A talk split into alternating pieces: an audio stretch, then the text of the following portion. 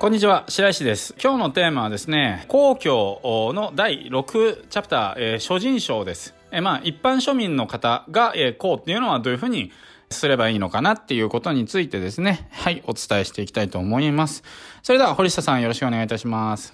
はい、よろしくお願いいたします。はい。じゃあ早速進んでいきます。天の道を用い、地の利を分かち、身を慎み、用を接し、もって父母を養う。これ、諸人の功なり。故に天使より諸人に至るまで、功終始なくして及ばざるを憂える者は、未だこれあらざるなりと、えいうふうに、え書かれています。はい。じゃあ、これは一体何なのかっていうことなんですけれども、天の道を用いっていうのは、あの、道理というか道徳というか、に、えー、まあ、従ってっていう形ですね。で、あるいは、春夏秋冬の四季の変化に従って、まあ、農作業することと言ってもいいと思います。あの、地の利を分かちとか書いてあるんで、まあ、庶民なんで農民が結構多いわったわけですね。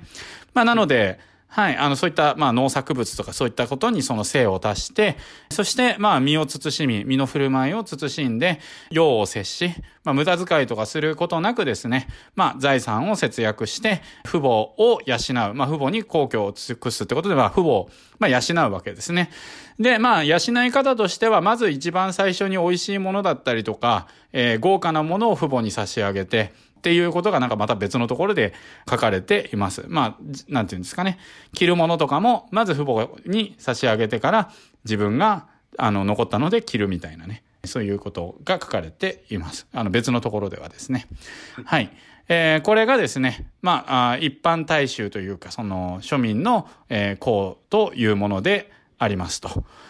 はい。なので、その上は天使から、えー、まあ、下は庶民に至るまでですね、こうを行うっていう、その、ことができないで、その自分にはこうの実践ができないなどと思い悩むものっていうものは、絶対にありませんと。まあ、つまりその、どなたでもこうができますよとか、どなたでもこうするべきだし、なんかこう、私はその、〇〇だからこうができないとか、そういうことは絶対にありませんよっていうことをですね、伝えられております。はい。どうですか、堀下さん、今の、これだけなんですけど、聞いてみて。はい、あありがとうございます。まあ、まず、ね、今回の、まあ、今でいう一般庶民的な人向けの、まあ、こうだったっていうお話を聞いてて、まあ、実際こう聞いていくと、まあ、今今のこの現代社会で見ても、地方とかね、あの田舎暮らしをしてる人たちは結構こういうのを大事にされてる印象あるなっていうのがまず一つ思いました。うん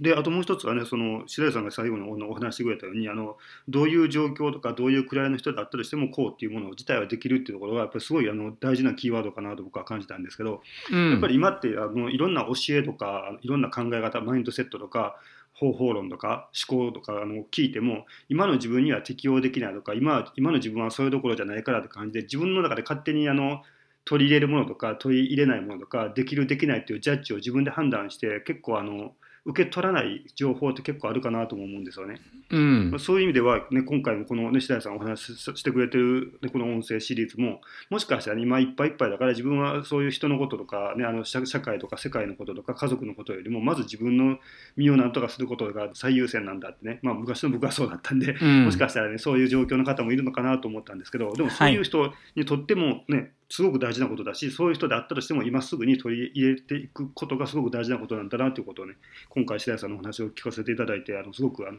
実感しましたありがとうございます。あの、まあ、ちょっと3つほど言いたい、あの、僕もシェアしたいことがあって、あの、まあ、1つ目にですね、今の時代、その老後破産とか老後貧困とかっていうのが結構深刻で、で、老後破産とか老後貧困とかのその実態を見てみるとどういうことが起こってるかっていうとですね、子供が、30歳ぐらいの子供が引きこもりになっちゃってたりとかするんですよ。で、それでその自分たちの世代もその面倒を見ないといけないし、子供の面倒も見ないといけないし、親もまだ、あの、存命でいらっしゃると見ないといけないし、みたいな感じで、60代ぐらいの方が、その、上の面倒も見ないといけないし、下の面倒も見ないといけないみたいな、そういう家庭が結構あるみたいなんですよね。で、そういう家庭の人が老後貧困、老後破産の方向に入っちゃってるんですよ。で、まあそれを見てですね、いやいや子供頑張れよみたいな。なんかテレビで見たんですけれども、そのおじちゃんが、子供のためにも含めて、なんかそのウェイターの仕事というか、ホテルマンの仕事をしに行って、なんかテーブルクロス引いてたりとか、なんかそういうのをちょっと見てですね、ちょ、ちょ、ちょっと、ちょっと皇居聞いた方がいいんじゃないかっていうか、ちょっと本当に、あの、ちょっと若者頑張んないといけないよなってやっぱり思うんですよね。で、今の、あの、僕たちの世代っていうのは、65歳以上の方が、その人口の75%占めてるんですか？で、それで20代から、あの、65歳ぐらいまでの、えっ、と、4倍、あの、65歳以上の方々が日本っている構成なわけですよね。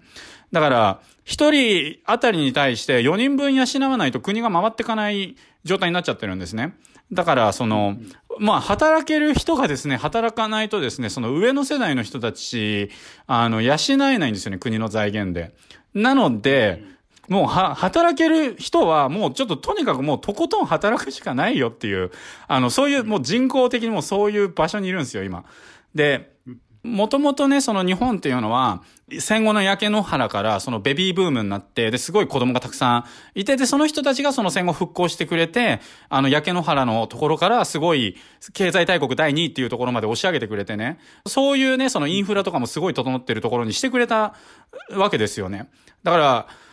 だそ、その人たち、やっぱり、ねだって今こういうインフラ享受できてるのはその人たちの頑張りのおかげですよ。だから、ややっぱり、なんかその、頑張んないといけないなってやっぱ思いますよね。かわいそうですよね。だからやっぱりその、働ける人はやっぱりたくさん働かないといけないと思うんですよね、日本人は。で、これからはどんどん少子化になっていくと思っています。で、これは僕はその自然な流れだと思っていて、天に沿ってると思うんですよね。産業時代っていうのは、あの、まあ、とにかく人手がないと機械も動かせなければ、えー、家とかも作ることができないので、なので人手がたくさん必要だったんですよね。でもまあこれからその人手がどんどん少なくなっていくので、まあ少子化っていうのはこれから続いていくだろうなっていうふうに思ってます。で、それは別に何も悪いこととか問題ではないっていうふうに思っていて、だから今2020年ぐらいですけれども、あの2060年とかになってくると、上も別にそんなに子供があの多いわけじゃないから、別に一人当たり一人支えればいいぐらいに、まあ自然と変わっていくんじゃないのかなっていうふうには思ってるんですけれども、まあでも、その、とにかく今は、すごい頑張ってくれた方に対して少子化が進んだっていう、今一番厳しい構造なので、やっぱりその私たち一人一人が努力をしていかないと、そんなに簡単にその、なんていうのかな、インターネットが使えて、クーラーがあって、っていうそのインフラアフリカとか行ったらもうインフラないですからね。インターネットなんてないし、お風呂なんて入れるかとか停電ばっかりだし、あの、道も凸凹だし、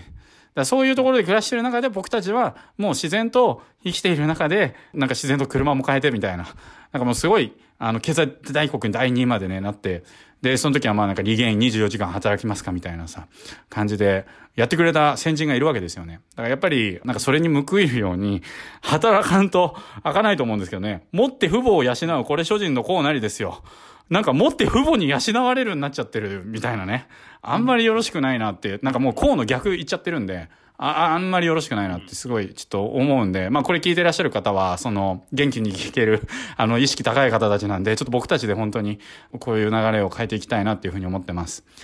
で、次にですね、二つ目に、その、えー、私が、あの、これちょっと前のあれなんですけれども、風紀を求めると父母も、なんかその、父母と思わないで、ちょっとのことで怒鳴り散ら、怒ってみたいな感じの話が、あの、沖縄問答であったと思うんですけどね。で、それで、で、ちょっと僕が思い出したのが、僕が結構その億単位でお金をすごいもう荒稼ぎしまくってた時に、なんかちょっとそういう風になってたなって思って。で、両親もなんか手伝ってくれてるんですよね。税務関係だったりとかで。で、それでその、打ち合わせがある時、いつもその両親の家に行ってたんですけれども、まあ今は時給こっちも高いわけだから、なんかこっちに来てくれないかみたいなこと言ったんですよね。で、それで、なんか、その後なんかやっぱちょっと違うなってちょっと若干思ってたんですけども、うん。で、今に考えるとやっぱり全然違うこと言ってんな大丈夫かこいつみたいな感じに今では思うんですけれども、うん、もうなんかもうダメですよね、そういうのも。こう、こうはこうというか、親は親なんで、どう逆らっても親は親なんで、なんかやっぱりそういうその順序っていうものを、やっぱりそのすごい大切にするっていうことをしないと、結局あれですよね。親を敬してないわけですよ。だからやっぱりその人を侮るっていうことをやっぱりやってましたね。なので、すごく根本というか、やっぱりそこ間違っちゃいけないなっていうふうに思ったのを、あの、この前ちょっと言いそびれたんで、ちょっと今のあれでちょっと言ってます。で、あと、三つ目なんですけれども、堀下さんが今回最後言ってくれた、なんかこう、こう、父母を養う、今自分はとかそういうふうに考えられてる方いらっしゃると思うんですけどね。まあ、集客っていうのは基本は愛だという話をしたと思います。だから、その愛する人に人は集まってくるっていうことなんですよね。なのでその、まあ、僕たちが地球にならないといけないんですよ。集客したかったら。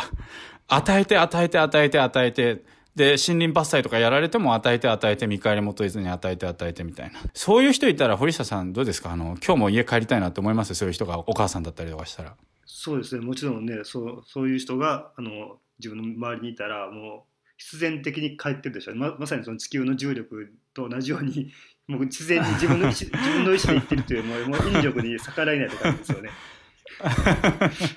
そうそうそう、引力に逆らえない感じになっちゃいますよね。はい、もうそこの、そこにこう、なんかもう引き寄せられちゃいますよね。だから、はい、あの、すごく大切だと思ってて。で、その、教えのもとっていうものっていうのはこうにあるっていうところにありますので、愛のもとってやっぱりこうだと思うので、なので、あの、そこを外してしまって、で、それでその、やってしまうと、なんか、その自分が人に対して与えたり愛したりっていうことがやっぱり難しいと思うんですよね。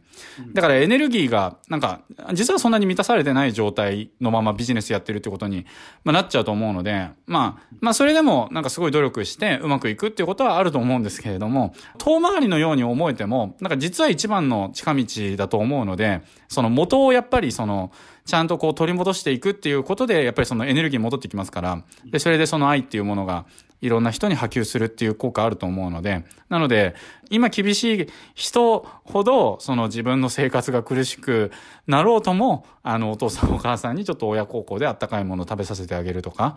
あの、してみるっていうことをすると、ちょっと世界が変わるんじゃないかなっていうふうに思うので、なんかやってみてもらいたいなというふうに思います。はい。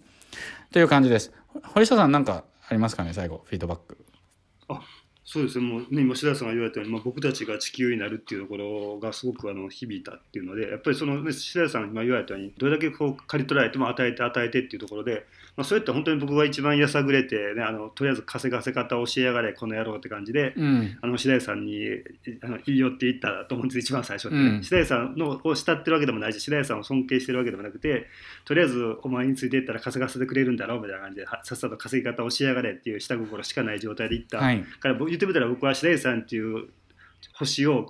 釜釜を持ってひたすら白田さんのなんか自然を刈り取ろうと思ってたわけで